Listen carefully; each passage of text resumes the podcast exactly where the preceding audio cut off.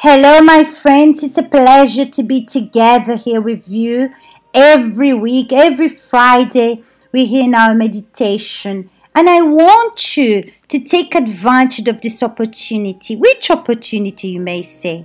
The opportunity to meditate, to think, to ponder in the Word of God.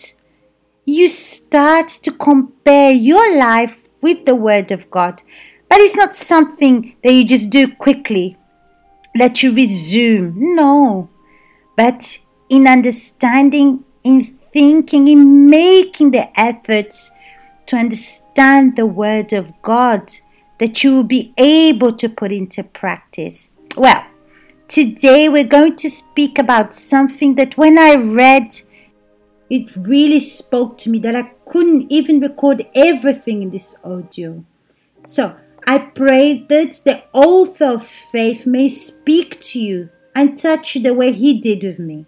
So, we're going to read from the book of Matthew, chapter 13, from verse 34. It says like this Jesus spoke all these things to the crowd in parables. He did not say anything to them without using a parable. So, was fulfilled what was spoken through the prophet. I will open my mouth in parables. I will utter things hidden since the creation of the world. Then he left the crowd and went into the house. His disciples came to him and said, Explain to us the parable of the weeds in the field. Today we're not going to speak about the parable of the weed in the field. But we're going to concentrate on verse 34 to 36. You know, when Jesus spoke in parables, he speaks in terms of a story. So then he compares it to our day to day life that illustrates a spiritual truth. But many people didn't understand. It's like it's simple to understand, but the disciples wanted to understand in which form was Jesus trying to speak to them. Let's look at verse 34 again. Jesus spoke all these things to the crowd in parables. He did not say anything to them without using a parable. So was fulfilled what was spoken through the prophet. Look how interesting this is. Jesus spoke in parables Nothing that he said was his own will or how he thought. Nothing that he did or said was for him. But everything that he did was to serve. And look how humble Jesus was. Look how glorious this is. Jesus spoke in parables, all in parables. Why? To fulfill what was spoken by the prophet. He didn't do anything in his own will. But this really spoke to me because his eyes, his thoughts, his hands, everything was to fulfill what was written. He fulfilled all the commandments of God. He always turned to the Word. Look how interesting this is. How many times do we forget the Word and we do things our way. We do the things the way we think, how we believe it should be. And then, if you see Jesus, he said, he spoke everything in parables to fulfill what was spoken by the prophet. And what do we see? We see obedience, we see humbleness, we see Jesus serving. He wasn't calling attention to himself, but he was there to serve. And that was his purpose. My friends, this is very interesting. Have you been observing your day to day?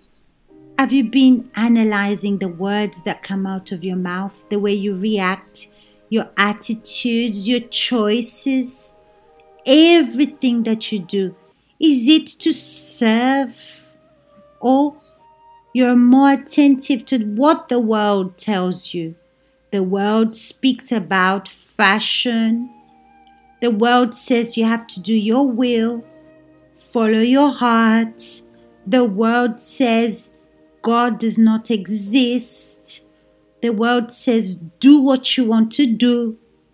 Because if God existed, your life wouldn't be the way it is.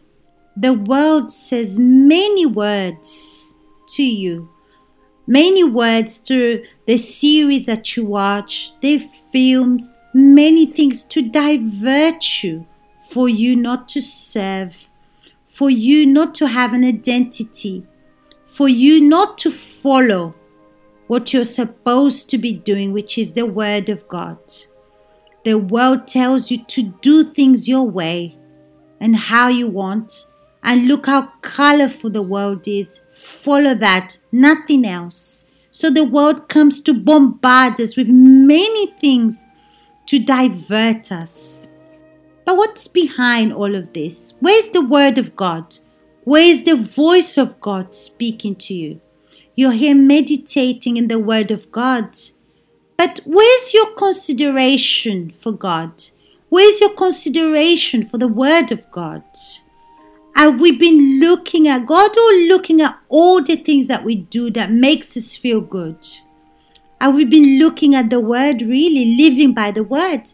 This is really strong. I don't know for you, but for me, this Word really speaks deeply inside of me. This word says to me like this Viviani, be alert, be observant, be uh, attentive to follow the word of God. So, in this moment, I would like to speak to God. Are you ready to speak to God? So, let's enter into the presence of God right now and let's expose what's inside of us. Maybe in your house, you're in your corner, in your room, or you're at work, wherever you are. You can speak to God. Find a corner and speak to God in this moment. Concentrate and think about God. Imagine that you're alone in this moment, just with Him. Because when you're alone, you're not afraid to expose what's inside of you. So let's speak to God right now. My Lord and my God, it's a privilege, a big privilege to hear your voice, to hear your direction. It's a privilege to read your word and understand it. But your word does not tell me to live in this colorful world and do the things that I think is correct, my will and the end of my will is frustration, its anger, its agony, sadness, insecurities, torments. But your voice, no. When we hear your voice, when we hear your direction, it educates us, it directs us, it teaches us, it disciplines us, it cleans us from all the wrong ideas, all the ways that we think is correct but it's wrong. And your word, my Father, comes to manifest in my life when I allow it. I cannot keep my eyes on anyone like a preference, only the one that you told us to look at, which is Abraham, and learn from him. But to able to do like him, we need to have our eyes, our heart turned to your words, my God, and to hear your voice and your direction. And I need this voice, my God. I need you to direct me. I need you to speak to me. Oh, Holy Spirit, I feel so privileged to be able to hear your voice, to be able to hear your direction inside of me. This voice that speaks not only the word that I read from the Bible, the word that is written on paper, but I want this voice, your word, inside of me, deep down inside of me. And I want to put into practice what you're directing us to do, what you're telling us to do. Everything, my God, like it's written in your word. You spoke in parables to fulfill what was spoken by the prophet. I want to follow your footsteps. I want to follow your voice. I want to hear your voice and deny my own will and follow and receive your kingdom inside of me. That your will may prevail in my life. Like my God, I pray for this person as well. That you help this person as well that's so diverted, that is so disoriented. She's, my God, drowning in her problems. I pray for her, my God, and I pray, teach her. Teach her to hear your voice. Teach her to hear your direction. Teach her to do your will and please you, my God, so you can be glorified in her life. This is what I ask you, my God, in the name of the Lord Jesus Christ. Amen. My friends, we'll be back here next week speaking about the Word of God, speaking about this faith, this Word that brings life. If you've been receiving this life, pass it on to other people. Share with them this audio, this person that's disorientated if it's possible, invite this person to meditate with you. Listen to the audio together and invite her to follow this audio that we have every Friday, meditating in the Word of God. And I'm sure God's going to speak to her. So, big hugs to you all, and I'll see you next week.